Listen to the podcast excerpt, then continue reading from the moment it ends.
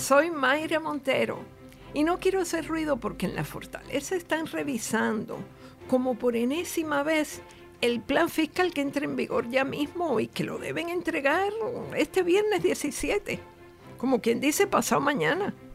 Todos son carreras y maldiciones en la mansión ejecutiva, pero tenemos que entender que esto es un juego. Un jueguito de meter en los presupuestos algo que se sabe de antemano que la Junta Fiscal no va a aceptar para que les devuelvan el documento y la vida se les vaya en eso, en el lleve trae.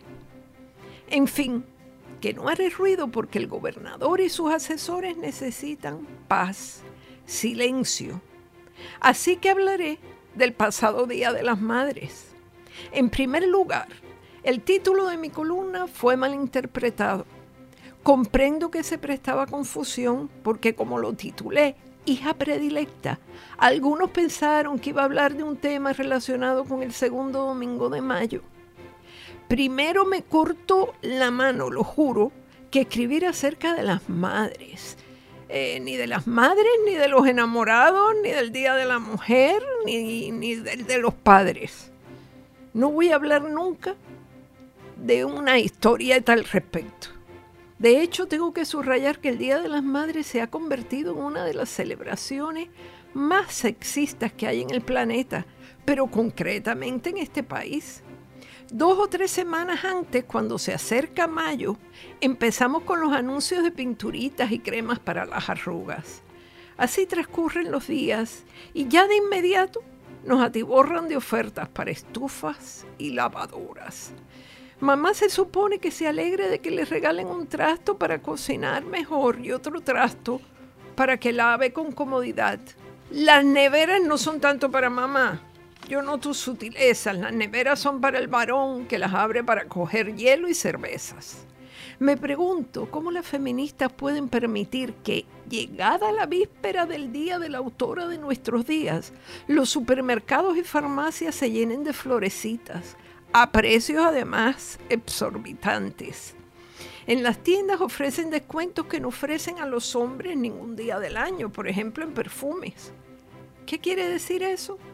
Que las mujeres están para oler de maravillas, recibir flores y freidoras de aire. Ni por casualidad se anuncian las licoreras, fíjense. Pero esperen a que se acerque junio. Papá está para sentarse en butacas reclinables, tan insufribles como las freidoras de aire, para beber escocés de 12 años y para recibir equipos de sonido y auriculares que se remontan a los 300 o 500 dólares. ¿Qué es esto? No veo un reproche, una marcha, una expresión de desobediencia contra esa noción de inequidad que seriamente pienso que es un ejemplo dañino para las más jóvenes. Están muy bien delimitadas las fronteras entre los regalos para madres y padres. Para ellas, cremitas y juegos de comedor. Para ellos, el ocio en todo su esplendor, pantuflas, canastas de vinos y un largo etcétera de placeres negados a la madre. Los estereotipos se afincan en esos pequeños o grandes detalles. De nada vale que se les enseñe a los niños equidad en las escuelas si el Día de las Madres les ponen en las manos unos chocolates, una pulserita, incluso un bizcocho para que se lo den a mamá. Me he fijado que a las madres se les regalan más bizcochos que a los padres. Bueno, yo creo que para los padres ni siquiera hacen esos bizcochos espeluznantes con corazones y lazos de merengue. La madre que engorde y el varón, proveedor y magnánimo, que reciba auriculares, mesas de billar o incluso en los casos más tristes, jueguitos de dominó. ¿Alguien ha visto que promocionen plumas fuente para las madres, para cualquier mujer como esas Pilot, esas Parker, mil y pico de dólares? Claro que no. Mientras existe ese abismo de desigualdad en los símbolos, porque no es un poquito de, de, diferenciación en los regalos que uno lo podría entender. No es eso, es un miserable profundo abismo. Pues mientras existe ese abismo, pocos conceptos de igualdad podrán abrirse paso. Y es que lamentablemente las propias mujeres alimentan eso y piden o regalan a sus seres queridos regalos estereotipados. regálele a mamá un, un buen habano, una botella de coñac, una pipa, aunque sea para cannabis. Vamos a transformar lo obvio, lo que nos marca, lo que nos atrasa.